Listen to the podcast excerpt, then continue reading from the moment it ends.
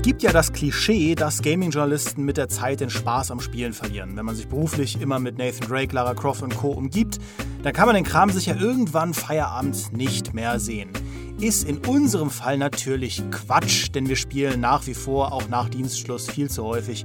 Viel zu viel, denn Videospiele bleiben einfach das spannendste Medium unter der Sonne. Aber das heißt ja nicht, dass wir ausschließlich zocken. Viele GameStar-Gesichter frönen ganz anderen, teils geheimen Leidenschaften, die mit Spielen nichts zu tun haben. Nein, da spreche ich natürlich nicht von so albernen Dingen wie einem Sozial- oder gar Liebesleben. So ein Quatsch. Wir reden heute beispielsweise über unseren sonstigen Medienkonsum, welche Serien, Filme und Bücher wir verschlingen, welchen nerdigen Hobbys wir sonst noch nachgehen. Und ja, auch ich verrate öffentlich eine Leidenschaft, die mir ein bisschen peinlich ist. Aber ich bin nicht der Einzige, der sich heute schämen muss, ähm, denn ich begrüße an meiner Seite einen Mann, der sich noch nie in seinem Leben geschämt hat und das vielleicht heute zum ersten Mal ändern muss. Michael Miguel Herold. Grüß dich, Dimitri Halley. Ich wollte gerade selber sagen, ich habe mich noch nie in meinem Leben geschämt, aber du nimmst es mir vorweg. Ja. Sehr vielen Dank. Meine, meine geheime Stärke ist, dass ich äh, meine Kollegen genauso gut kenne wie mich selbst. Äh, das heißt, ich kann nicht nur alles über Maurice äh, vorwegnehmen, sondern auch deine Sätze quasi beenden. Das stimmt. Du könntest, du kannst mich hervorragend nachmachen, weil ich habe so ein paar Signature-Sprüche, die ich gerne bringe. Ich habe noch nie in meinem Leben so ziemlich alles gemacht, sage ich ja. immer gerne. Und das kannst du, das beherrschst du hervorragend. Es wird also toll, wir beide hier ja. zusammen. Aber wir müssen äh, direkt mal hier rauswerfen. Wir wurden äh, also richtig schändlich im Stich gelassen. Der Nächste, äh, der sich schämen muss. Ja, Peter Bartke wollte eigentlich hier am Start sein und hat jetzt aber Internetprobleme, weil der im Homeoffice ist. Und wir haben ja extra unser, unser Hightech Ironman-mäßiges äh, Netzwerk aufgebaut. Aber äh, Peter hat Vodafone-Probleme, wie äh, zum Zeitpunkt dieser Aufnahme jeder Mensch in unserem Umfeld. Ähm, und deswegen kann er leider nicht hier sein. Maurice kann auch nicht hier sein. Der äh, testet gerade was. Aber ich werde jetzt einfach Maurice mit ersetzen, weil ich eh alles. Ich, ich kenne Maurice Lieblingsfilme, ja. Maurice Top 3 Filme sind Der Herr der Ringe 1, 2 und 3. und das sind auch die drei einzigen Filme, die er gesehen hat. Ja. Und ich glaube in der Reihenfolge Herr der Ringe 2, 3 und dann 1. Weil Maurice halt diese Schlachten so geil findet. Also 2 der beste. Ja. Krass. Das hätte ich äh, anders was, was würdest du sagen? Ich hätte gesagt 3, 1, also 3 der beste, 1 dann auf der Mitte und äh, zwei der leider schlechteste. Es tut mir leid, Helms Klamm ist schön und gut, ja. aber das reicht nicht, weil erstens mal ist Minas Tirith die Schlacht in Teil 3 eh dicker und größer und außerdem ist bei Teil 2 noch sehr viel drumherum, was mich ein bisschen nervt, vergleichsweise. Also ich will jetzt nicht über Herr der Ringe haten, äh, ich liebe den, den, Quatsch trotzdem, aber da ist schon viel Speck dran, gerade weil ich natürlich auch nichts anderes als die Extended Edition gucke. Ich glaube, es geht los, dass ich hier die Spielfilmversion gucke und deswegen zwinge ich mich da selbst dann durch, aber da ist schon viel dabei, was nicht unbedingt hätte sein müssen und deswegen bei mir die zwei auf dem letzten Platz. Widersprecht mir sehr gerne. Naja, also Maurice würde jetzt sagen, du bist ein grässlicher Banause, ja, ähm das, das nehme ich jetzt einfach mal mit.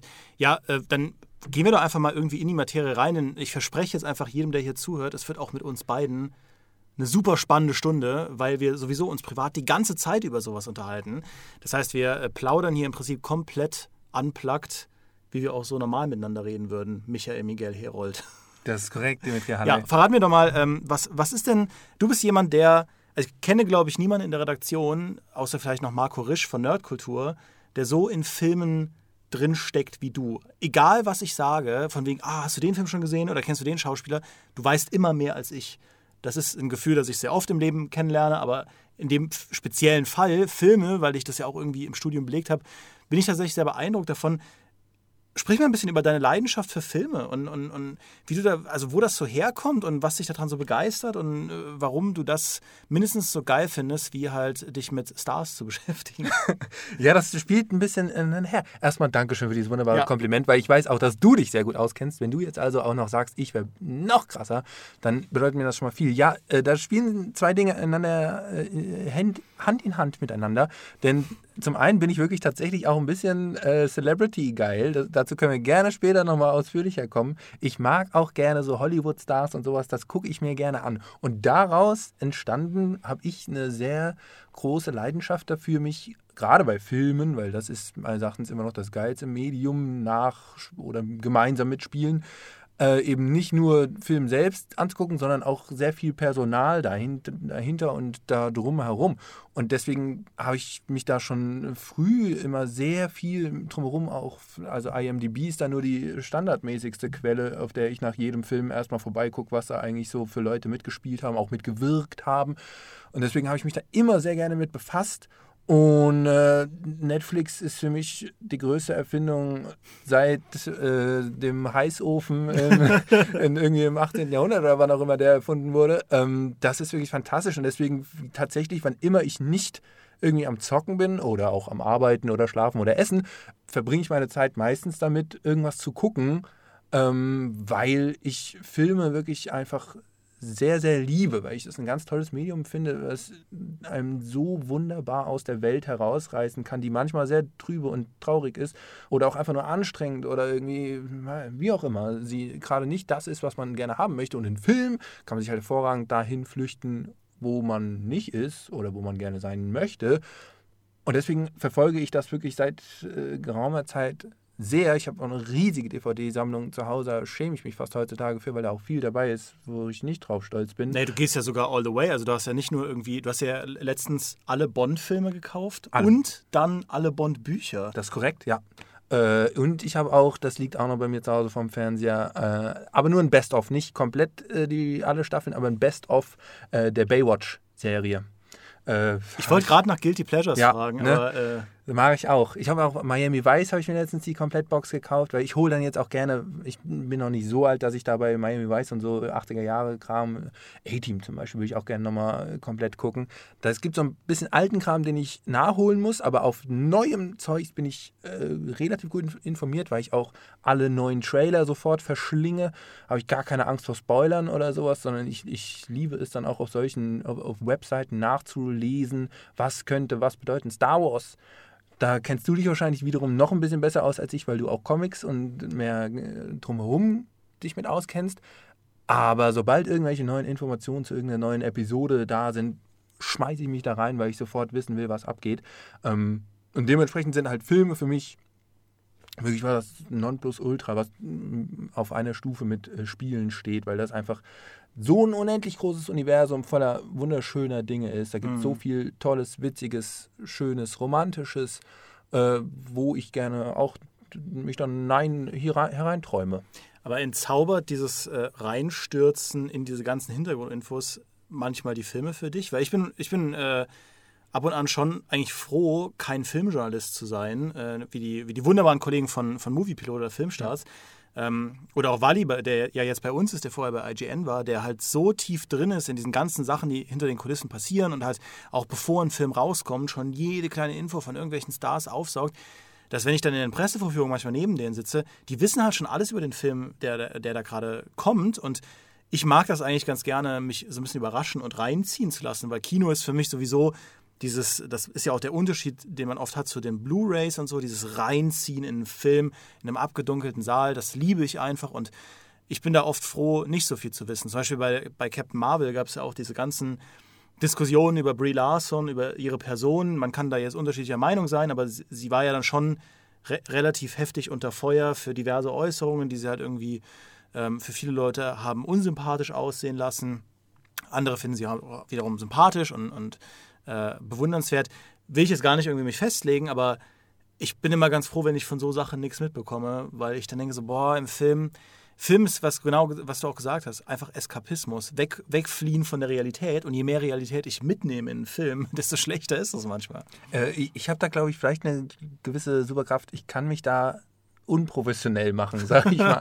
ich habe, und das ist, das ist durchaus teilweise anstrengend, weil wir sind Journalisten, wir achten natürlich gerade, wir so Testjournalismus betreiben, wie wir es mit Videospielen tun. Wir schreiben ja auch ab und zu äh, Filmkritiken. Da sind wir natürlich eigentlich direkt irgendwie in der Analyse, was funktioniert, wie kommen die, funktionieren die Gags, ist die Action gut und sowas. Das passiert ja schnell, gerade weil wir jetzt dann ein bisschen vom Fach sind, dass man das im Hinterkopf sofort aktiviert. Ich kann das aber ganz gut abstellen und einfach nur sagen, Kopf aus, ich genieße jetzt einfach und lasse die Bilder mich berieseln. Und deswegen ist das kein Problem für mich, das jetzt so zu differenzieren, weil ich gleichzeitig, sobald ich quasi durch bin mit dem Genießen, diesen ganzen Extra-Kram und mir nochmal in Behind-the-Scenes-Interviews irgendwie angucken, wie jetzt äh, Alison Brie, äh, Alison? Ja, ne? Brie Larson. Äh, Brie Larson, Entschuldigung. Äh, Alison Brie ist eine andere Schauspielerin, ja. die ist von äh, Community und so. Seht ihr, ich kenne mich aus. Ähm, wie Alison Brie irgendwie negativ auffällt oder wie andere Schauspieler da miteinander arbeiten, sowas finde ich halt dann im Nachhinein ultra spannend, weil ich dann mir halt denke, yo, das ist halt Schauspiel, ist halt auch eine krasse Kunst. Ich meine, Spiele entwickeln, so wie, so wie, Entwickler irgendwie krasse Künstler sind, die tolle Welten schaffen und irgendwie Charaktere erschaffen, ist halt bei Filmen der Schauspieler und der Regisseur und der Autor und jeweils auch die Autorin und die Regisseurin und die Schauspielerin äh, unheimlich krass darin, halt Dinge zu erschaffen, wo man, wo jeder normale Otto dahergelaufene Typ halt nicht draufkommt. Deswegen machen die das auch und deswegen sind die da professionell drin. Deswegen werden die da sehr, sehr gut, manchmal vielleicht ein wenig zu gut, äh, bezahlt für. Und das bewundere ich dann. Und dann interessiere ich mich nämlich gleichzeitig dafür, wer ist das, der da jetzt dieses wirklich fantastische Werk geschaffen hat oder wer da so krass geschauspielert hat, dass das Oscar würdig ist und sowas. Also ich, deswegen, der Film ist für mich dann immer ein bisschen das eine, die ganzen Personalsachen und irgendwie Behind the Scenes und Hintergründe oder sowas, das stelle ich dann gerne nebenan interessiere mich aber trotzdem auch sehr dafür, weil mhm. da kommen halt manchmal einfach wirklich äh, schöne Geheimnisse hervor. Ne? Alison Brie, da haben wir immer diese wunderbaren Videos geguckt, wie teilweise wirklich ihre Co-Stars, die anderen MCU-Helden, Brie Larson, Entschuldigung bitte, äh, wie äh, ihre Co-Stars von MCU wirklich auch teilweise schon auch genervt von ihr waren und irgendwie gesagt haben, nee, im Interview, ich will jetzt keine Gags mit dir machen und sowas. Das ist doch herrlich, das ist doch witzig. Äh, also jetzt ne, bei allem Respekt gegenüber Brie Larson, äh, sowas gucke ich mir halt gerne an und finde es dann witzig und habe ein bisschen mehr Freude im Leben, dass also auch große, berühmte Leute, die irgendwie ultra reich sind und Geld verdienen mit fantastischen Dingen, die haben auch ihre Problemchen und sind irgendwie auch ein bisschen mal merkwürdig bekloppt oder doof. Ne, ich meine, ich finde es prinzipiell auch gut, dass es äh, so, ein, so, eine breite Berichterstattung über die Menschen hinter den Filmen gibt, weil das muss man einfach mal sagen, jetzt im Fall von einem, von einem super coolen Film, wo man sagt, das ist echt ein richtiges Kunstwerk und so, verdienen ja die Leute auch, dass, dass sie irgendwo, wenn sie das möchten, als Person dafür auch anerkannt werden und dass man da irgendwie beleuchtet, wer ist denn der, der Künstler oder die Künstlerin dahinter. Das ist was, was ich mir bei Spielen noch häufiger wünschen würde. Ähm, bei, bei Spielen ist es ja so, also es gibt zwar einige Designer, die irgendwie im Vordergrund stehen, ja, ein Hideo Kojima oder so, aber ganz oft bleibt es halt relativ anonym, obwohl ich glaube, dass beispielsweise meinetwegen die, die Frau, die äh, jetzt bei Ghost Recon Breakpoint die Animation gemacht hat und die, diese Animation, äh, wenn, wenn, ein Charakter läuft, was, was uns als Spieler überhaupt nicht auffällt, ähm, total revolutioniert hat gegenüber Wildlands, die hat bestimmt extrem spannende Geschichten zu erzählen, auch weil es ja immer, das sind ja alles Leidenschaftsjobs, muss man einfach mal sagen. Und äh, leidenschaftliche Leute haben sehr oft sehr coole Geschichten zu erzählen. Jetzt muss man im Fall vom Film auch sagen, also ich war ja einmal, äh, einmal habe ich ja Michael Fassbender interviewt und da waren ja ganz viele andere Journalisten. Ich habe das auch mal im Podcast erzählt von, von sag ich mal, Nicht-Gaming-Medien dabei. Das war damals zu Assassin's Creed, diesem infernalen Film. Hm. Ähm, und das ist dann schon eine andere Art, Interviews zu führen. Da geht es ja wirklich in erster Linie ja, Herr Fassbender, wie ist denn das so auf den deutschen Autobahnen? Geben Sie da auch mal ordentlich Gas? Finden Sie das geil, wenn man hier so richtig pezen kann und so? Sie sind ja auch quasi halb deutsch und so und äh, und das sind halt sehr, sehr viele solche Fragen, weil das natürlich auch dann die Headlines sind, die äh, die Leute zum Kauf von den Journalien bewegen. Äh, und das ist ja äh, bei dir schon auch ein bisschen eine Eigenleidenschaft. Ich ja? wollte es gerade sagen. Ich will, wir können gerne nachher nochmal zum Film zurückkommen, weil das ist bestimmt noch nicht abgeschlossen, dieses Thema. Aber du kennst mich. Äh, ich habe die äh, Promi Flash App habe ich auf dem Handy. ich sag's wie es ist. Das ist halt eben, das geht also mit Filmen und so Schauspielern und sowas einher. Ich finde aber auch einfach so, so Stars und Celebrities, das ist jetzt wirklich da, das ist ein absolutes guilty pleasure. Ich schäme mich auch manchmal dafür, dass ich zu gut Bescheid weiß, wie bei den britischen Royals irgendwie die Kinder heißen und ach, da ist schon wieder ein neues Bild äh, vom jungen Prinz George da. Guck ich mir direkt mal an, ist ein guter Junge, der wird mal ein hervorragender König. Sowas denke ich mir dann und denke mir, im nächsten Moment bin ich noch ein äh, 27-jähriger Mann. Ja, ich bin es noch. Keine Sorge. Aber sowas finde ich halt auch faszinierend. Das ist irgendwie so eine ganz merkwürdige Magie. Du hast eben gesagt, irgendwelche Leute, die einfach Tolles schaffen, wie zum Beispiel jetzt die äh, Bewegungskünstlerin hier, die Artistin, die bei Breakpoint da irgendwas geschafft hat. Das sind so Sachen, die kann halt nicht jeder Und dadurch, dass das irgendjemand erschaffen hat, wird dieser Mensch, diese Person irgendwie besonders. Und wenn irgendwelche Stars, Musiker, Schauspieler, einfach nur Royals. Es ist ja auch einfach, das haben wir immer noch irgendwie, kann die Menschheit scheinbar nicht ablegen aus Mittelalter und ähnlichen Zeiten, dass irgendwie Royals und Monarchen irgendwie immer noch so einen gewissen Zauber um sich herum haben. Es gibt ja auch einfach noch Monarchien in der Welt, äh, dass man sagt, ja, die Queen das ist immer noch, das ist noch eine beeindruckende Frau.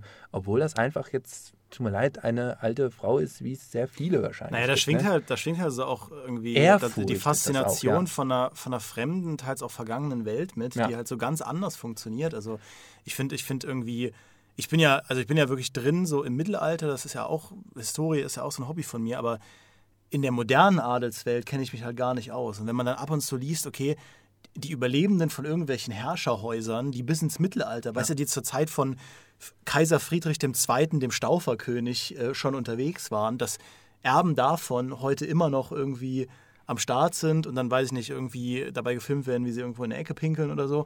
Weil es natürlich alles, äh, weil, weil natürlich nicht mit der Dekadenz klarkommen, die ihr Status irgendwie so halb mit sich bringt. Das ist schon echt eine ganz andere Welt. Eben, diese fremde Welt, das finde ich ist ein sehr gutes Stichwort. Das macht es halt jetzt, also kurz die Royals noch abzuschließen, das ist tatsächlich, weil da denkst du nicht dran, dass es halt irgendwie noch Adelshäuser und sowas gibt, die einfach nur deshalb, weil sie in eine bestimmte Familie geboren wurden, die gar nicht unbedingt irgendwas geleistet haben in ihrem Leben, einfach nur dadurch, dass sie den einen bestimmten Namen tragen, irgendwie halt berühmt sind, krass sind, angebetet werden, was weiß ich, von irgendwelchen äh, Fans und treuen Untertanen. Und das ist halt dann umso krasser, wenn die dann auch noch irgendwie politische Macht haben. Dann kommt, Politik ist auch ein gewisses Hobby, in Anführungszeichen, von mir, da interessiere ich mich auch sehr für. Ähm, wenn das dann auch noch zusammenkommt, wird es halt richtig wild. Aber ich finde, fremde Welten gibt es halt auf die Art und Weise eben auch irgendwie in Hollywood und sowas in der Art, dass halt so das äh, Lifestyle of the Rich and Famous. Ähm, das ist halt für unser eins nicht ganz so nah, obwohl äh, wir sind schon, wir sind schon sehr reich. Äh, Dimitri Haller, ich glaube, wir können es uns schon gut gehen lassen. Wir können schon mal einen Lamborghini fahren, wenn wir wollen, ist kein Problem. Äh, nee, Spaß. Aber das ist halt so ein abgefahrenes Leben, wie es irgendwie ein Kanye West oder sowas führt. Das ist einfach so absurd, krass teuer und weit weg von dem, was man selber hat, dass man sich dann ab und zu dafür interessiert. Aha, so machen die Leute das also, wenn sie können, wenn sie Geld haben, werden sie also so merkwürdig. Manche werden ja auch voll cool und irgendwie sorgen dann für Klimarettung. Und Leonardo DiCaprio setzt sich ultra für, äh, für den Klimaschutz ein. Das ist halt auch irgendwie schön zu beobachten, dass reiche Leute dann auch sowas machen. Und auf die Art und Weise interessiere ich mich tatsächlich auch für Klatsch und Tratsch. Es tut mir leid, ich gucke auch Bachelorette.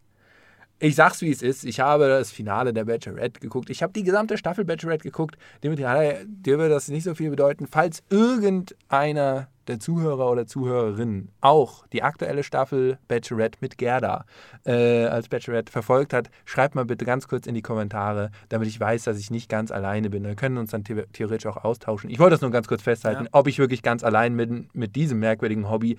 Es ist einfach Spaß.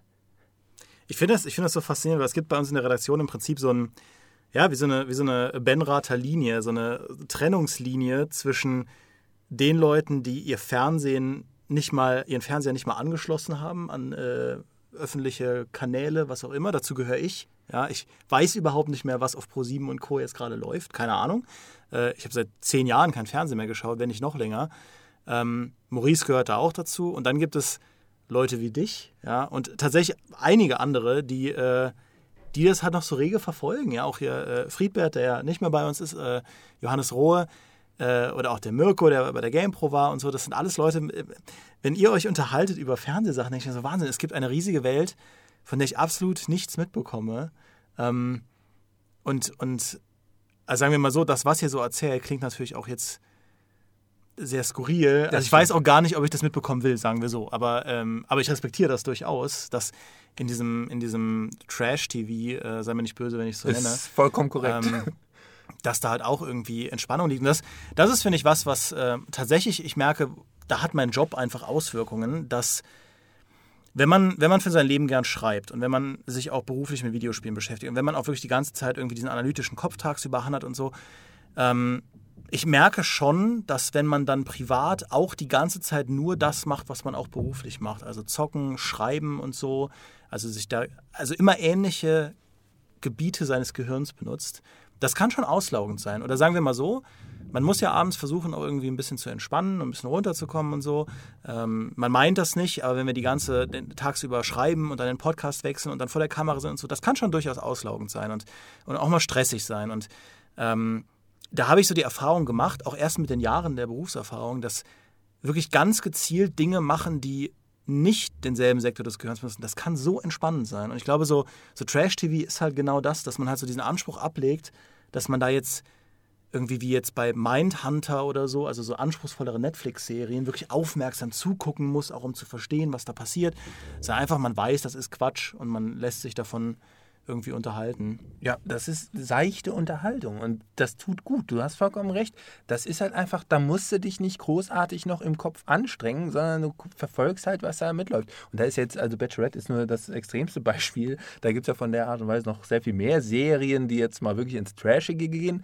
Aber ich verfolge auch gerne normalere Fernsehserien, zum Beispiel ganz viele Polit-Talkshows. Ich gucke wahnsinnig viel äh, auch amerikanische TV-Talkshows von Conan O'Brien über Stephen Colbert und sowas. Das ist einfach, weil das, wie du korrekterweise sagst, mal was ganz anderes ist, als das, mit dem man sich tagtäglich beschäftigt. So haben wir auch früher. Kam, äh, wenn man nicht jetzt gerade Journalist im Spielebereich war, halt früher auch, oder es wird auch heutzutage noch so sein, der Handwerker setzt sich auch abends hin und macht den Fernseher an, um sich ein bisschen was ganz anderes mal wieder in die Birne zu bringen und guckt sich jetzt nicht unbedingt abends noch mehr Handwerkersachen an ja. und lernt noch ein bisschen mehr. Das ist einfach mal was ganz anderes in die Birne bekommen, tut gut und deswegen mache ich das so gerne, weil halt, wie gesagt, also mit Bachelorette habe ich jetzt tatsächlich im echten Leben nicht so viel zu tun. deswegen gucke ich mir das dann halt im Fernsehen an. Wohlgemerkt, habe ich genauso wie du keinen richtigen TV im Sinne von mit äh, ARD, ZDF bis Pro7, Sat1 und RDL, sondern ich gucke das auch heutzutage alles äh, nur noch über Internet. Ich habe keinen äh, Receiver, ich habe kein Kabel, kein Satellit, sondern gucke das alles immer über Internet, YouTube und ähnliches nach. Ähm, und das finde ich ganz fantastisch. Da möchte ich ganz kurz einen Abstecher machen, weil ich bin nämlich der Meinung, Fernsehen ist ein sehr veraltetes Medium. Ich bin der Meinung, wer setzt sich denn, also ne, ihr könnt das gerne machen, ich will euch jetzt hier nicht äh, ans Bein pieseln, aber ich finde es ganz ein merkwürdiges Format, dass in der, heutige, in der heutigen Welt, dass das noch besteht, dass man sich da hinsetzt und der Fernseher bestimmt, was wann läuft, wann Werbung äh, dich da rausholt und auch unüberspringbar ist. Das Internet ist da, Leute.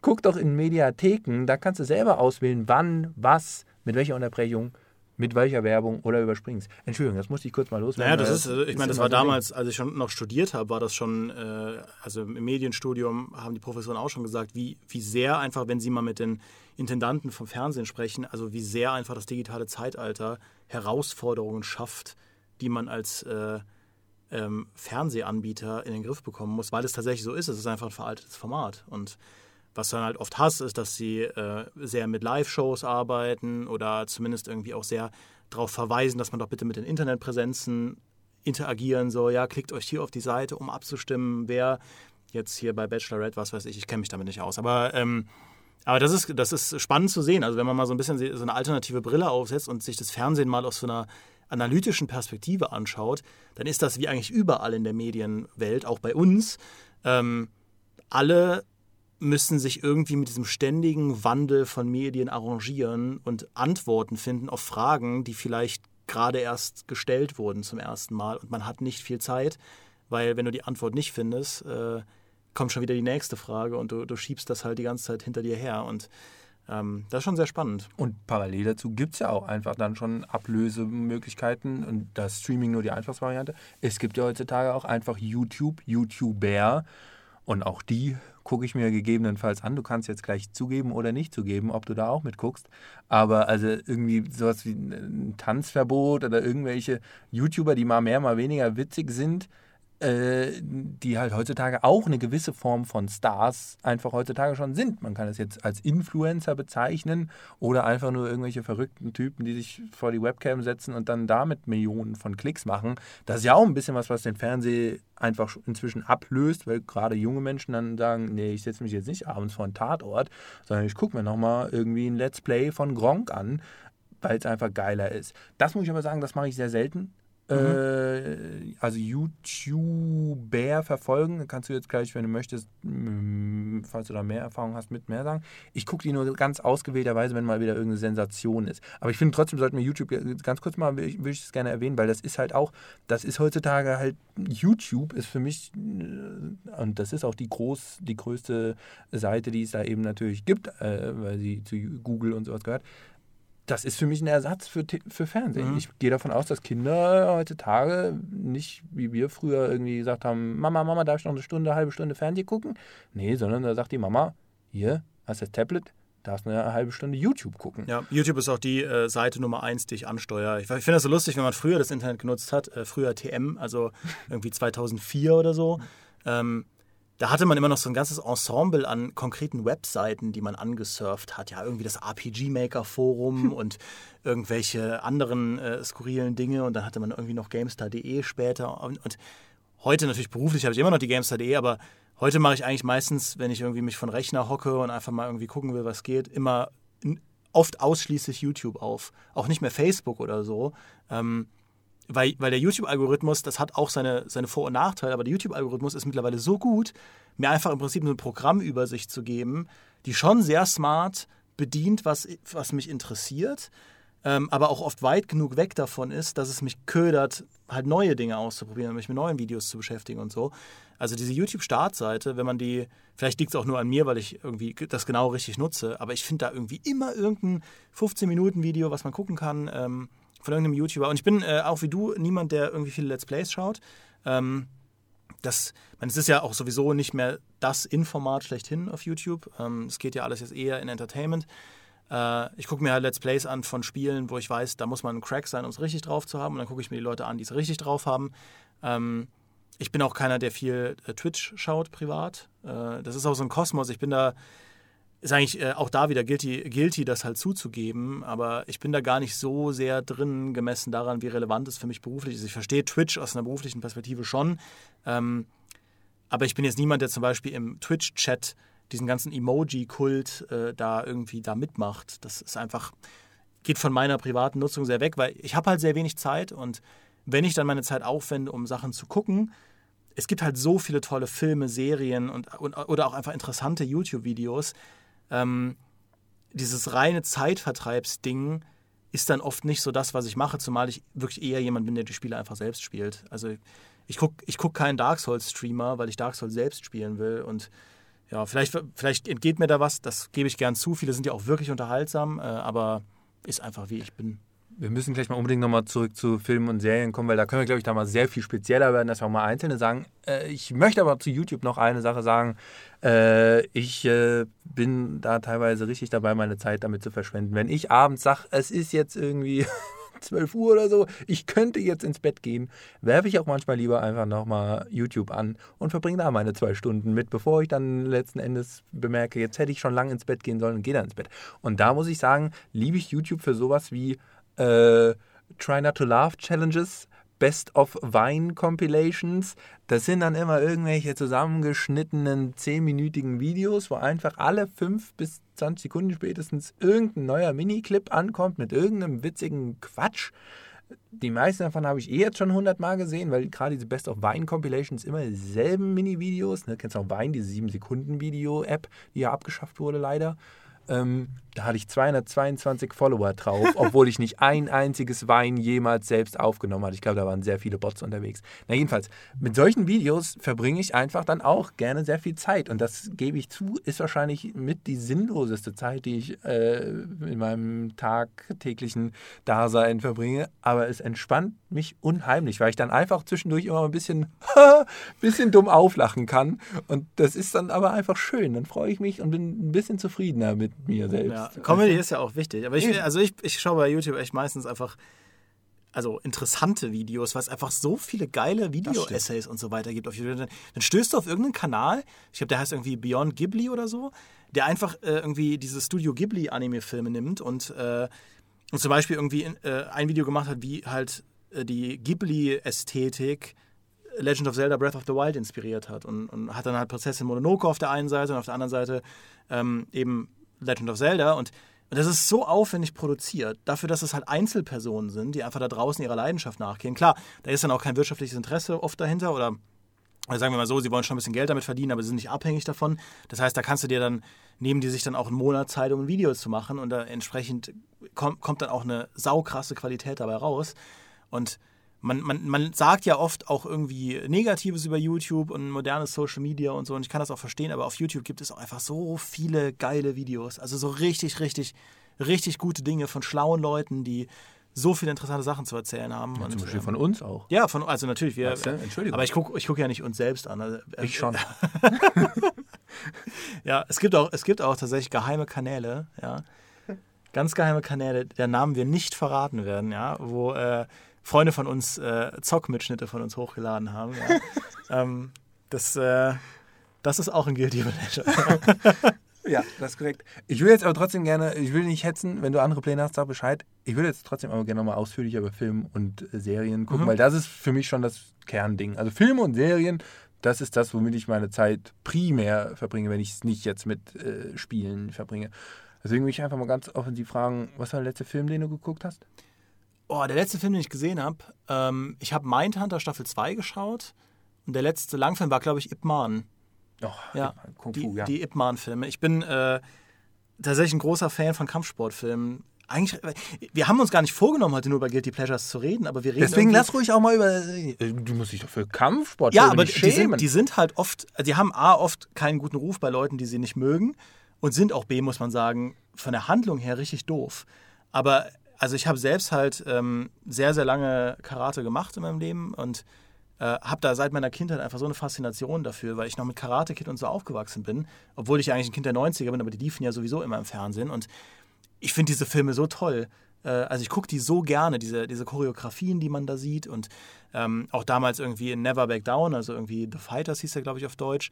Ähm, das, war, das war so ein toller Film, der mich in meiner Teenie-Zeit, also das, war, das hat mich so begeistert. Diese Ip Man-Filme, ich finde auch der Donnie Yen, der, äh, der, der transportiert halt diesen, da geht es ja im Prinzip um den Meister von Bruce Lee, also es ist halt so quasi historisch, ja, mit ganz, ganz vielen Freiheiten.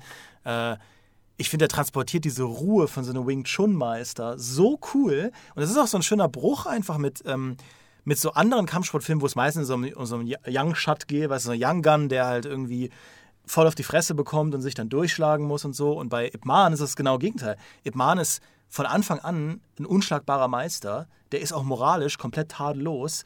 Alle bewundern den.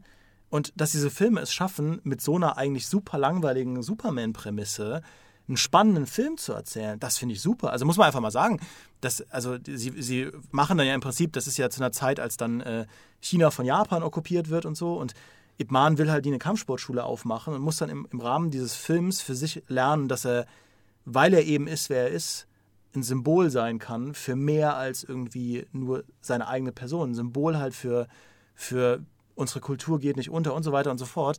Und das ist super cool. Also echt ein guter Film. Ich habe mir auf deinen Anraten hin, habe ich mir den auch angeguckt. Ich bin auch begeistert. Und ich möchte festhalten, für Kampfkunstfilme muss man sich absolut nicht schämen. Einer meiner Top 3 Lieblingsfilme of all the time ist äh, The Raid 2. Und äh, da kann man sich jetzt drüber streiten, wie gut die Story ist. Ich finde die gar nicht mal so schlecht mit diesem ganzen Mafioso-Kram da auch zwischen den beiden verfeindeten Banden mit diesen krassen äh, Oberbossen. Ähm, aber das ist halt einfach auch wieder so eine fremde Welt, einfach diese fernöstliche Kampfkunst. Gut, du hast früher selber Karate gemacht. Ich habe jetzt wirklich gar keine Ahnung. Äh, Ich habe nie mal hier das weltberühmte Kibotu gemacht, Kinderwohnturn. äh, habe ich nicht mal gemacht. Ich habe Tischtennis früher gespielt. Das Tite, Tite habe ich früher Und Fußball. Entschuldigung. Und Fu, Fuba habe ich früher betrieben. Weißt du? ähm, und deswegen finde ich, also Raid 2 zum Beispiel ist für mich ähnlich, äh, wie, wie du jetzt hier begeistert dich von Ip Man gezeigt hast, ist für mich das auch so krass, wenn da die finale Kampfszene, quasi der Endboss, der ja nur der Helfer vom Oberbösewicht ist, weil er halt der, der Beschützer vom Oberbösewicht ist, kämpft mit dem Helden. Sechseinhalb Minuten, glaube ich, ist das, in der Küche mit verschiedenen Phasen, wirklich auch ein bisschen wie in einem Videospiel, wo sie immer mehr anfangen zu bluten und dann aber kurz sich abschütteln, Phase 3. Und es geht weiter und sie hauen sich nochmal auf die Maul. Sechseinhalb Minuten lang. Das ist halt einfach saugeil. Wenn das auch noch gut choreografiert ist, dann machen Kung-Fu-Filme einfach nur Spaß. Ja. Da schäme ich mich für nix. Und wie gesagt, die Story kann man sich schwer drüber streiten. Äh, ich finde es aber trotzdem klasse. Und das ist ja auch bei solchen Dingen, bei solchen, gerade bei so Kampfkunstfilmen, ist ja auch dann wieder ganz viel Kunst dabei.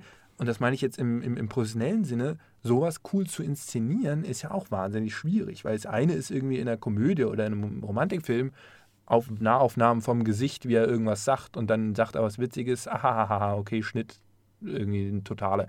Aber gerade so solche aktiven Filme wie jetzt Kampfkunstfilme ist halt auch eine ganz bewundernswerte Kunst, da irgendwie mit der Kamera das so einzufangen, dass das gut aussieht und gut rüberkommt, damit man als Zuschauer versteht, was da gerade passiert. Ja, und das muss man einfach mal sagen. Ich finde, Kampfsportfilme sind eine der wenigen Action-Gattungen, die auch wirklich noch die Kamera draufhalten, wenn da was passiert. Also wo, wo das Spektakuläre nicht nachher im Schnitt passiert, also auch ja, aber nicht zwangsläufig, sondern die Choreografien selbst einfach so spektakulär sind. Ich habe ein Riesenproblem mit diesen, diesen ganzen äh, Shaky Cam modernen ja. Actionfilmen. Weswegen ich zum Beispiel auch 96 Hours so fantastisch fand äh, mit Liam Neeson, weil der, der wie so klassische Action war, wo du einfach siehst, was passiert. Ja. Wo, wohingegen viele so Kinofilme, die jetzt laufen, so viele Cuts sind da drin, dass du gar nicht mehr in deinem Kopf zusammensetzen kannst, was die da eigentlich machen. Und alles explodiert nur noch. Vielleicht werde ich auch allmählich alt, keine Ahnung, aber. aber ähm, nee, keine Sorge. Ich meine, in, in, in uh, Jason Bourne, das, das, der hat das ja so ein bisschen auf den Weg gebracht, da war das noch richtig cool. Also da hat die Kamera noch so erstaunliche Dinge gemacht. Das war ja damals revolutionär, aber ähm, heutzutage finde ich viele Actionfilme einfach nicht mehr so toll zu gucken, weil ich mir denke, so ja, ich kann im Nachhinein nicht mal sagen, ob da gerade coole Stunts passiert sind. Und, und so, so Kampfsportfilme, die, die, die haben es ja wirklich drauf. Und äh, das, selbst wenn du in der Zeit zurück ist, bei einem Jackie Chan anfängst, aber auch bis heute ja, ähm, ähm, auch so ein Tony Ja oder so hatte es voll drauf, oder jetzt hier der äh, Iko, Iko Uweis, genau, genau von, von The Raid. Das sind ja echt coole Leute und ähm, das ist einfach, finde ich, sehr ästhetisches Action-Kino. Ja.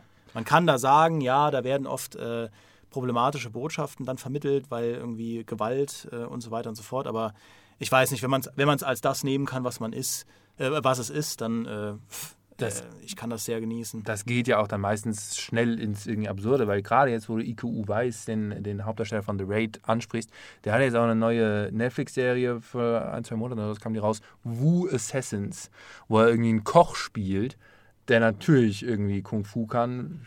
Äh, Sage ich jetzt kein Stereotyp über alle Asiaten, die alle Kung Fu können oder was? Nee. Äh, und der dann zufälligerweise auch noch von irgendeiner jungen Dame angesprochen wird, weil er auch noch irgendwelche elementaren, uralten Ancient-Kräfte sich aneignen soll. Und da habe ich nach 20 Minuten ausgemacht, diese erste Episode, weil es mir zu dumm war. Und es fiel mir von Anfang an schon negativ auf, diese Kampfkunst-Serie, weil da auch die Kämpfe einfach im ein Sekundentakt geschnitten wurden, sodass du gar nicht verstehst, mm, ja. ist der Schlag, der gerade ausgeholt wurde, jetzt angekommen im Gesicht vom Bösewicht oder nicht. Das finde ich auch, also da stimme ich dir absolut zu, weil das ist halt auch, da will ich jetzt, das ist immer so ein Ding, da werde ich auch dann immer schnell analytisch bei solchen, bei, bei solchen Details in Filmen, will mich aber nicht zu sehr drauf versteifen. Aber ähm, Kameraarbeit, Longshots, ich liebe so One-Take-Shots. Mhm. Ich habe zum Beispiel noch nicht gesehen diesen Victoria. Kennst du den? Das ist ein deutscher Film, der zweieinhalb Stunden ohne Cut auskommt. Äh, ganz berühmtes Ding, habe ich selber noch nicht gesehen, muss ich gestehen, aber auch hier, äh, äh hier Birdman, Birdman mit äh, mhm. Michael Keaton, der, der kommt zwar nicht ganz ohne Schnitte aus, das kann man schon, da glaube ich vier Schnitte oder sowas insgesamt, bei einem Zwei-Stunden-Film, das finde ich wahnsinnig beeindruckend und das finde ich dann halt wirklich auch einfach, erstens mal ist das, sind das coole Filme, die halt sowieso einfach Spaß machen und wenn dann noch mit so einem technischen Extra-Kram da was dazukommt, ich glaube, das ist dann, weiß nicht jetzt, ob das jeder auch, der Zuhörer auch so darauf achtet. Aber das sind so Kleinigkeiten, da denke ich mir auch, das hat bei mir auch der Job sehr viel gesteigert, dass ich als, wie gesagt, als Journalist, der jetzt irgendwie auf so Details dann innerhalb von Entertainment-Produkten achten muss, seitdem achte ich sehr viel genauer, auch unterbewusst, selbst wenn ich quasi mir vornehme, mach mal lieber den Kopf aus und genieße es einfach nur, achte ich dann eher auf solche ja, technischen Wunderwerke, wenn irgendwie ein ewig langer One-Shot kommt. Es gibt so einen argentinischen Film, auf dessen Name ich jetzt leider nicht komme, über so einen Kommissar, der einen krassen Mordfall aufdeckt, ähm, wo es einen Long One-Shot gibt, der fängt über einem Fußballstadion, so ein Kilometer Entfernung von einem, über einem Fußballstadion fängt er an und geht dann ins Publikum rein auf der Gegentribüne und macht da kurz einen Halt und ohne jeden Schnitt geht die gleiche Kamera dann in quasi das Innere des Fußballstadions, da so in die, in die Gänge unterhalb des Stadions, unterhalb der Tribüne, bis in, keine Ahnung, quasi bis auf den WC, auf den engen, wo sie sich dann am Ende verprügeln oder sowas in der Art. Irgendwie auch zwei, drei, vier Minuten One-Shot, wo ich mir denke, what?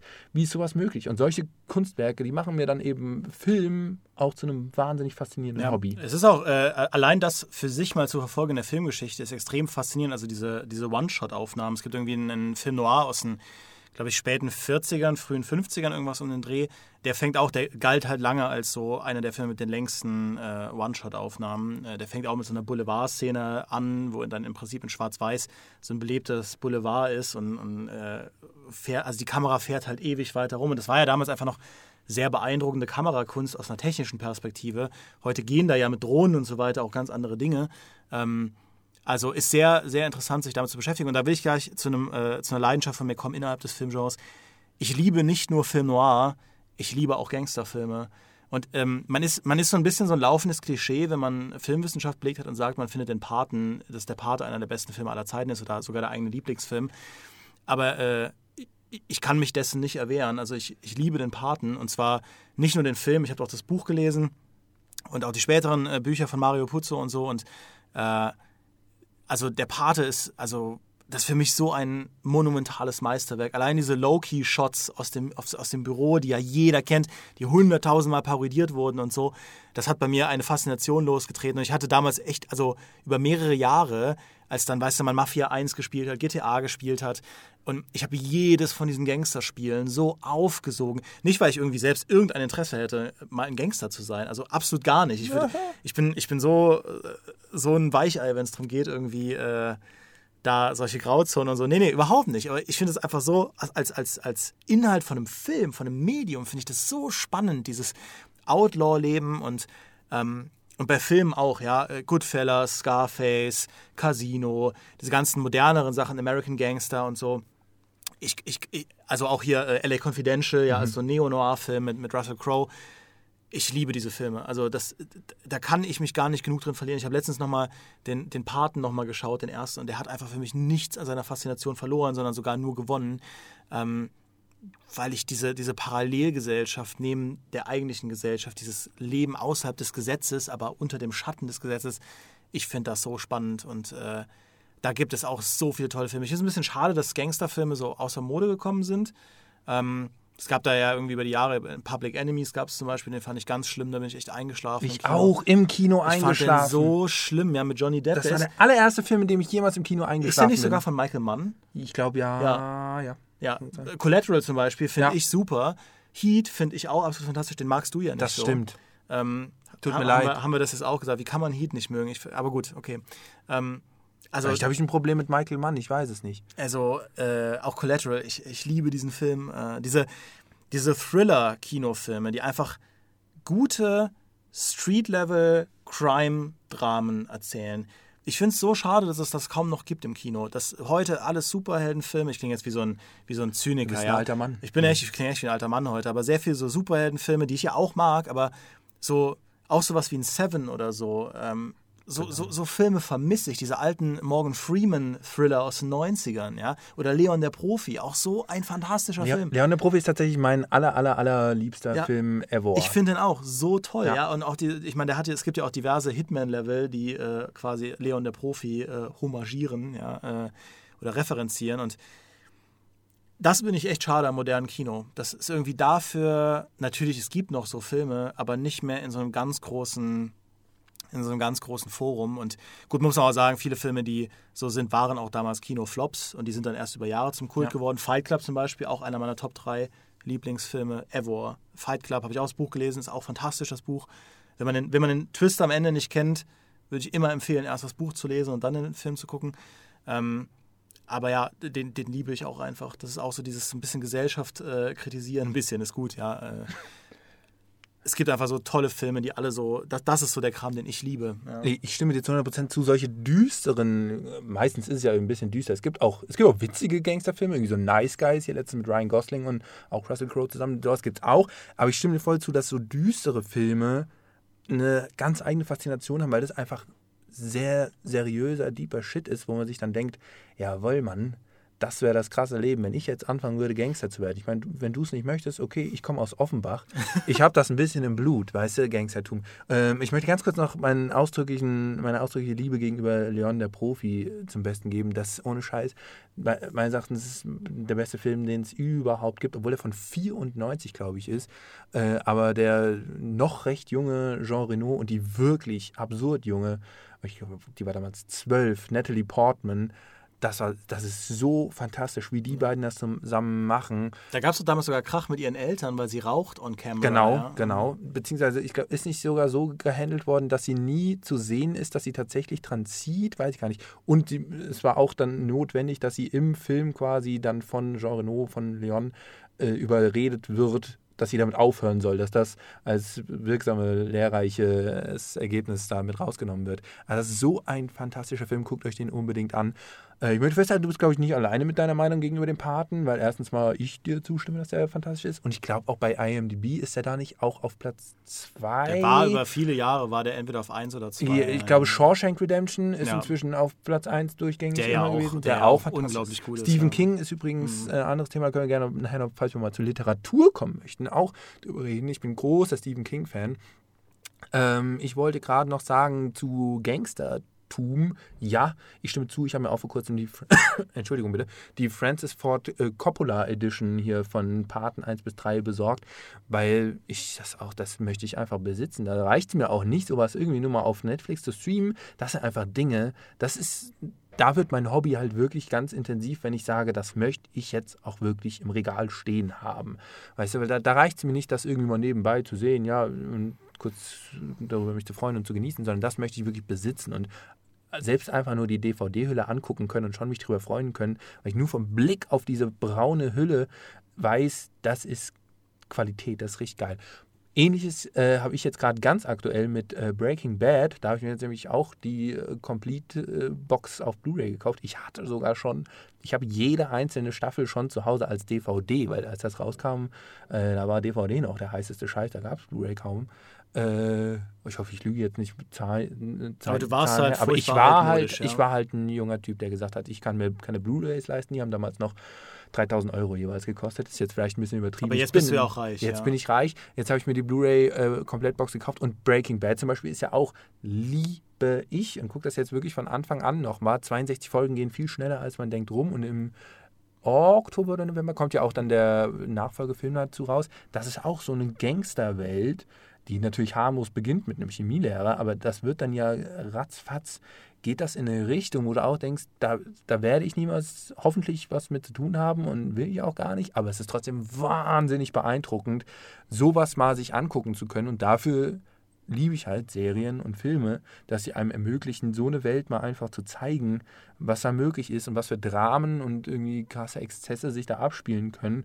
Und Tod Tod ist das Schlimmste, was es gibt im echten Leben, aber in Filmen kann man den Tod zum Beispiel einsetzen, um ganz, ganz absurd gute, dann meine ich jetzt nicht positiv äh, für lustig launige, sondern einfach dramatische, spannende, beeindruckende Szenen zu erschaffen, wenn irgendjemand äh, stirbt oder zumindest sein Leben bedroht wird. Wie viele Filme sind deswegen spannend, weil irgendwie der Held oder die Heldin in Lebensgefahr ist. Naja, da, da, da, gibt es einen direkten Zusammenhang. Also das, das ist einer der Gründe, warum, äh, warum wir, obwohl wir alle friedliche Lebewesen sind oder viele von uns, äh, warum wir Gewalt in Geschichten so faszinierend finden. Das ist auch was, wenn, wenn, wenn diese Gewaltdiskussionen bei Spielen aufkommen, ähm, was ich da auch häufig sage, dass, dass Gewalt einfach die ultimative, äh, beziehungsweise der Tod einfach die ultimative Fallhöhe ist. Weil das kennt jeder. Niemand, also hoffentlich, also man will halt nicht sterben, idealerweise. Ich sage nicht, dass niemand das möchte, leider, aber ähm, es ist auf jeden Fall das, wo wir mit am meisten Angst vor haben. Und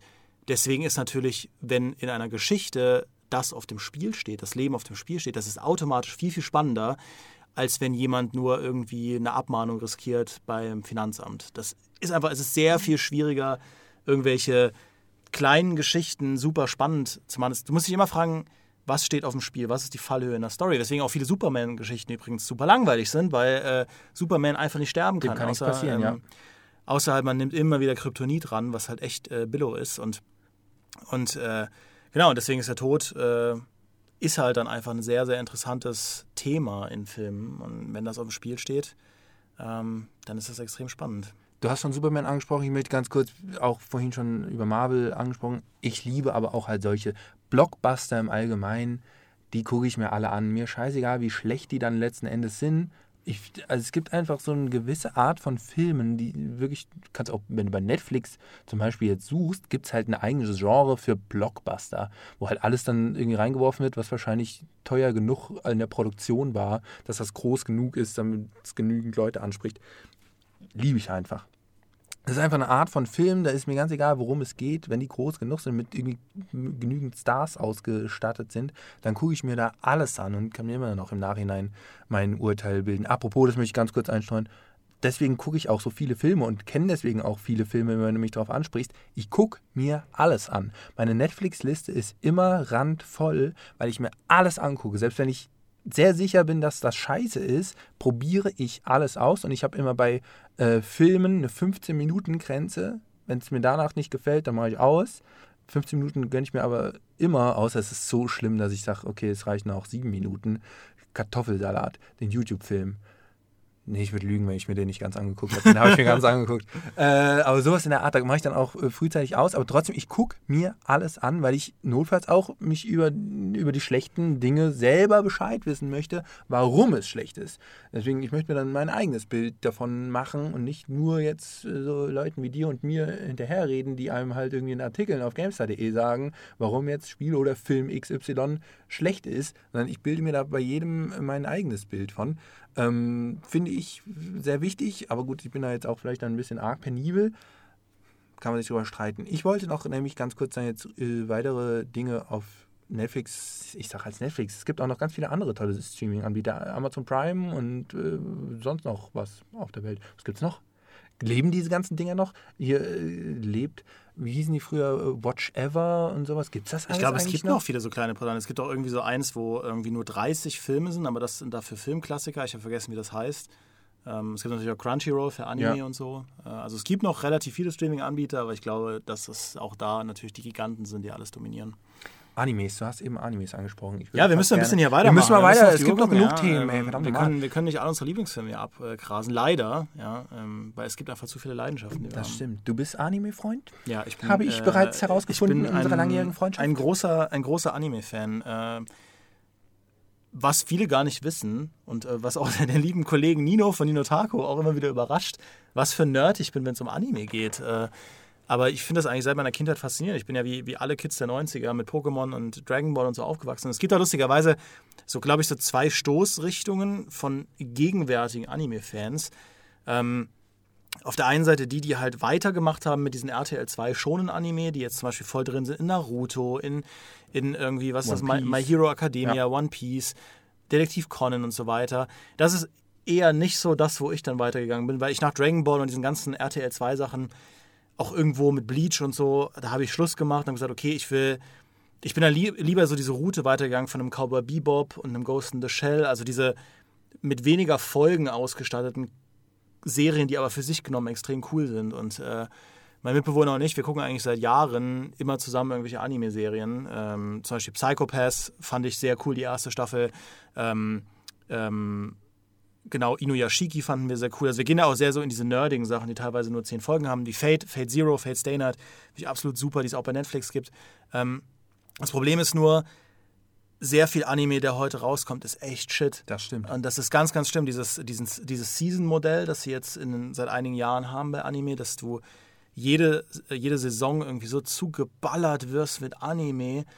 Das ist teilweise, also ich bin auch Crunchyroll-Abonnent und ähm, ich finde es so schwer, die, die Spreu vom Weizen zu trennen, weil, also wir haben jetzt zwei Jahre lang, glaube ich, so viele Anime angefangen, auch bei Netflix, die einfach nur schlecht waren, von vorn bis hinten schlecht und ähm, das, ist, das ist schade, weil wenn man dann mal so eine Perle erwischt, denkt man sich so, ey, wie bei Videospielen können Anime halt Dinge darstellen. Zum Beispiel, was ich an Anime so geil finde, ist einfach, wie expressiv die sind. Wenn du bei Anime, in einem Anime Wut darstellst, das ist, kein anderes Medium kann Wut halt so bildlich präsentieren wie Anime, ja, oder Trauer, Liebe, so Emotionen, das ist halt unheimlich emotional aufgeladen und auch, wo ja auch diese Shonen Anime Dragon Ball und so, wie die halt mit Niederlagen umgehen und so, das sind so rohe Gefühle und ich bin ein sehr emotionaler Mensch und äh, ich verliere mich da drin, ich finde das so faszinierend. Ähm, Genau, aber leider sind halt sehr viele Anime, die heutzutage rauskommen, schlecht und deswegen gucke ich in letzter Zeit nicht mehr so viel. Ich bin gerade dabei, äh, alle möglichen Gundam-Serien durchzuschauen. Auch da gibt es halt viel,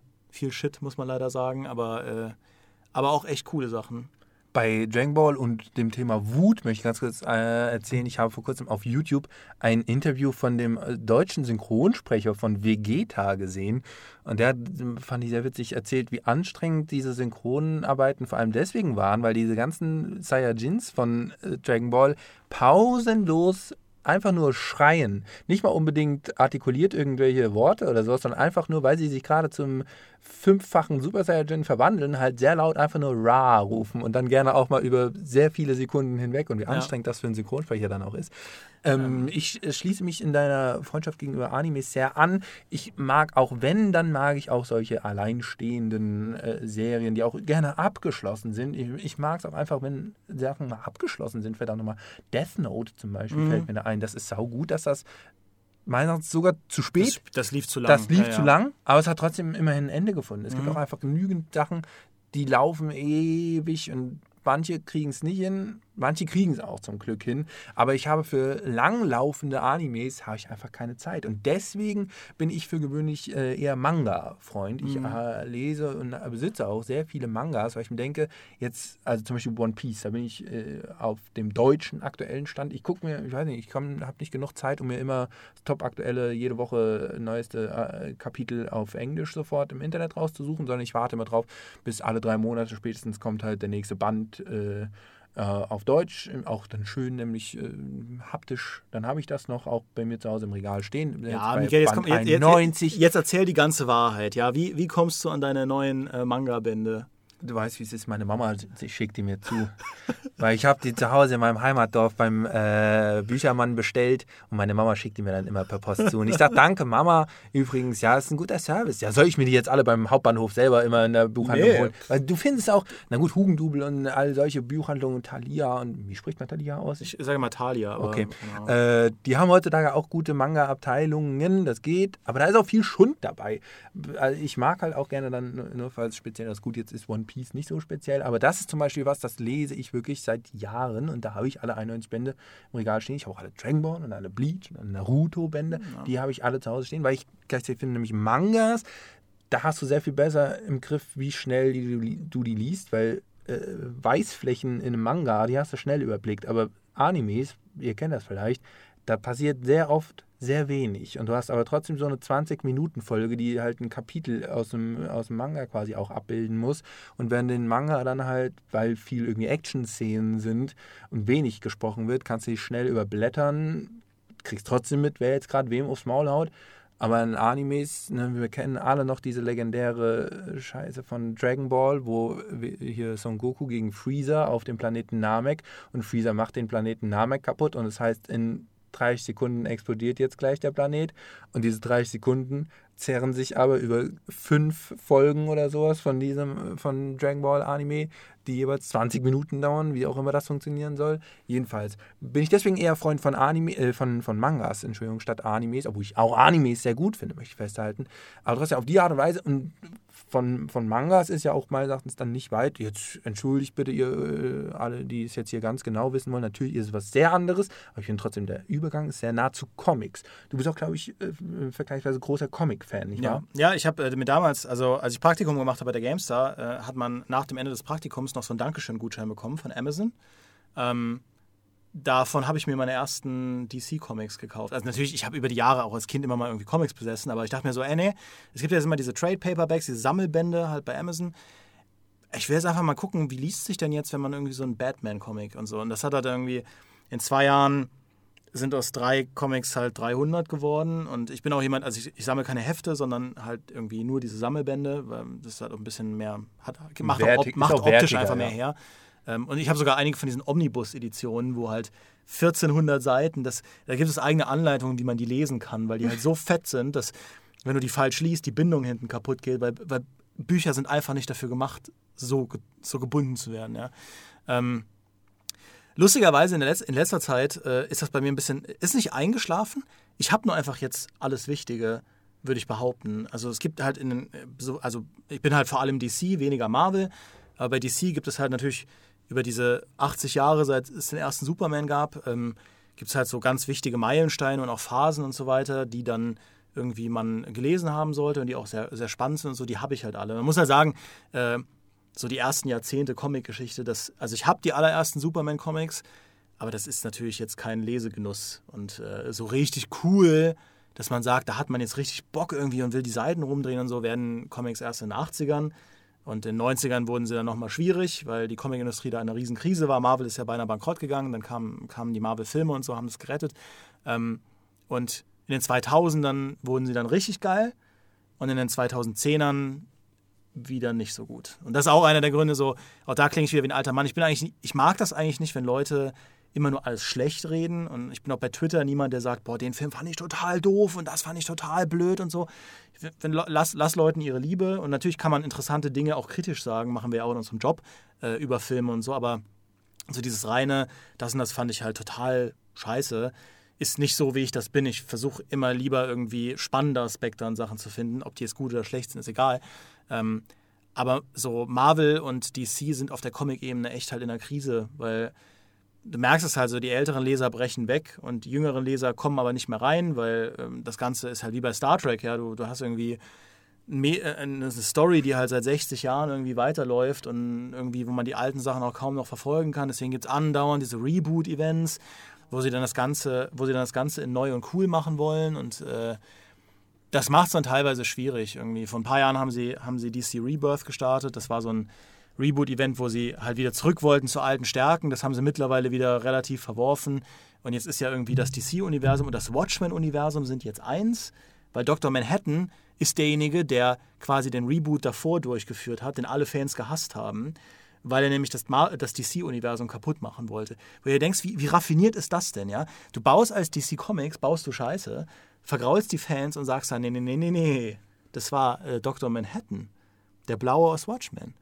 Und das war alles Teil von einem ganz großen Plan, Batman und Co. jetzt wieder zurückzuführen zu alten Stärken, weil sie dann nämlich, sie haben dann irgendwie die, die alle Helden jung gemacht und Batman ist erst fünf Jahre aktiv, aber haben noch Sachen aus dem alten Universum mitgenommen, nämlich dass er vier Robins hatte, wo du dir denkst, Moment mal, er ist fünf Jahre aktiv und hat schon vier Robins. Das ist ein hoher Verschleiß. Ein hoher Verschleiß und vor allem einer davon ist sein Sohn, der zehn ist, aber er ist erst seit fünf Jahren Batman, er hat ihn aber mit Talia Al Ghul gezeugt und Ra's al Ghul hat er natürlich erst als Batman bekämpft. Und, und wie passt das zusammen? Und ich klinge jetzt echt wie so ein Nerd, der halt Logiken hinterfragt, aber was haben die sich dabei gedacht? Und deswegen, also, es gibt auch heute noch geile, geile DC-Comics, aber ähm, das Comic-Medium hat wunderbare Dinge hervorgebracht, wie auch Anime.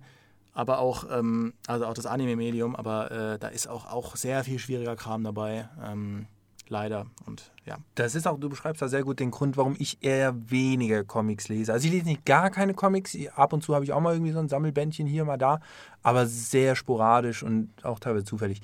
Ähm, das fällt mir nämlich wahnsinnig schwer. Es gibt noch so viel, was ich jetzt halt alles schon verpasst habe und ich habe auch gar keinen Überblick mehr, wer wer ist und warum dann auf einmal es alternative Universen ja. bei Flash gibt und also Sachen. Es ist auch sehr schwer da reinzukommen, muss man einfach sagen. Das ist, gilt aber generell bei so Fankosmen oder Kosmologien. Ich finde, es, es lohnt sich schon, aber bei Gundam ist es genauso. Ja? Die Gundam-Serien gibt es seit 1979 und das ist auch, also es gibt da mehrere Universen, aber so das Hauptuniversum, ähm, das sind halt sehr viele Serien und da findet man sehr schwer einen guten Einstieg, weil wenn du mit, mit den ersten Serien anfängst aus den 70ern und 80ern, boah, die gucken sich heute trocken, mal davon abgesehen, dass man sie auch erstmal irgendwo finden muss. Und das sind halt, die erste Serie sind 50 Folgen, die zweite Serie sind 50 Folgen, die dritte Serie sind 50 Folgen und erst danach beginnt eigentlich der Zucker. Ja, dann, dann kommen mhm. erst die geilen Serien.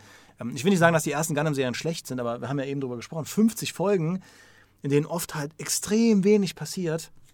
Und wenn du dann aber drin bist und dir die Mühe machst, so wie ich jetzt auch, dann erschließt sich dir halt so ein wunderbares Universum und du kannst verstehen, warum Leute halt seit 40 Jahren die Fans davon sind. Wie bei Star Trek. Das ist, Star Trek ist was, was ich absolut nicht, wo ich absolut nicht drin bin. Das, ich war immer Star Wars. Ich kenne nur die Filme auch immer. Ja, die ich habe Filme nie hab ich auch Serien geguckt. gesehen. Also, die, aber auch alle Filme, selbst die schlechten dann da irgendwie nach, da so voll Nummer 8 und 9 und sowas, wo es wirklich sehr merkwürdig wurde, teilweise mit Tom Hardy als Bösewicht. Ach du liebe Zeit. Mhm. Ähm, ich will dich zu nichts zwingen, aber du sprichst hier die ganze Zeit von Gundam. Gibt es da irgendwas, was du noch zu Gundam Ja, erzählen ich, möchtest? ich, äh, ich äh, enthülle zum Schluss noch meine Leidenschaft. Ich habe es einmal im Podcast ähm, am Ende in der Abmod so mehr oder weniger rausgeworfen.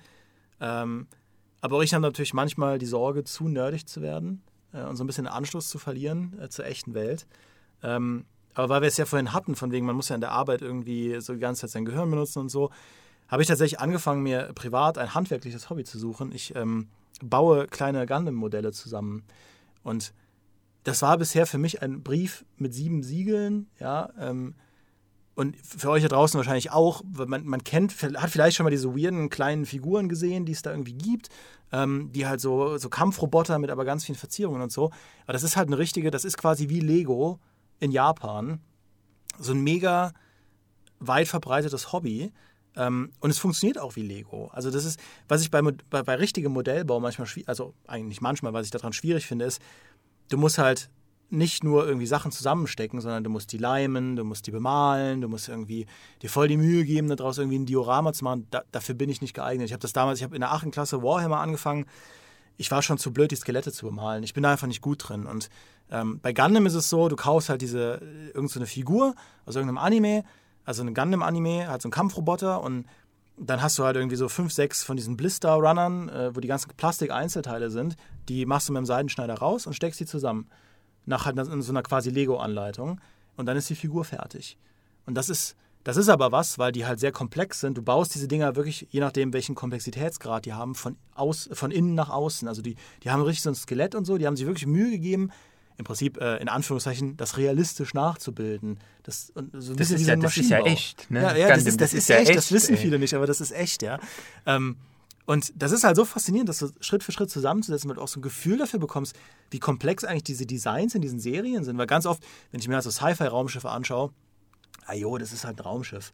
Aber dann mal zu gucken, okay, die haben sich, diese Concept Artists haben sich echt so viele Gedanken gemacht, wie diese Dinge konstruiert sind, auch mit Star Wars und so. Und bei Gundam ist es eben auch so. Und dann, da kann man natürlich dann, wenn man diese Figur gebaut hat, dann gibt es dann natürlich noch weiterführende Sachen. Also ich bin jetzt an dem Punkt, wo ich anfange, so die Konturen ein bisschen äh, noch mit Farbe zu füllen, dass es so ein bisschen, so diese, so diese ganzen oberflächlichen Unreinheiten und so ein bisschen stärker rauskommen, dass das Ganze so ein bisschen mehr nach echtem Metall aussieht und so.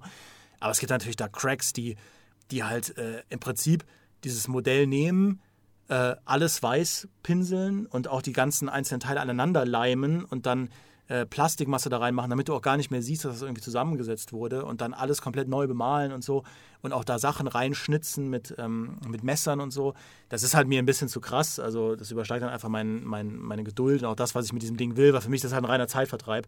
Ich bin auch niemand, der sich gerne so äh, Spielzeugfiguren in die Vitrinen stellt, weil also das gibt mir einfach nicht so viel. Mir, mir macht echt das Bauen vor allem Spaß. Wenn du halt so ein Ding da, du baust da teilweise wochenlang an so einem Modell, weil es einfach so viel Arbeit ist, weil allein so ein Bein schon irgendwie mehrere Abende braucht. Und wenn du das am Ende da hast, dann denkst du, das, das war total cool. Das hat mega Spaß gemacht. Und anders als Lego sind diese Dinge auch nicht teuer. Für so ein Einsteigermodell zahlst du halt 15 Euro, wo du denkst, ey, ein, ein, ein Lego-Sternenzerstörer kriegst du, weiß ich nicht, für 130, 140 Euro. Nee. Und Nicht mal. Ich habe nämlich, äh, ne, wir haben da schon mal drüber gesprochen, es ist nicht das erste Mal, dass ich davon höre jetzt.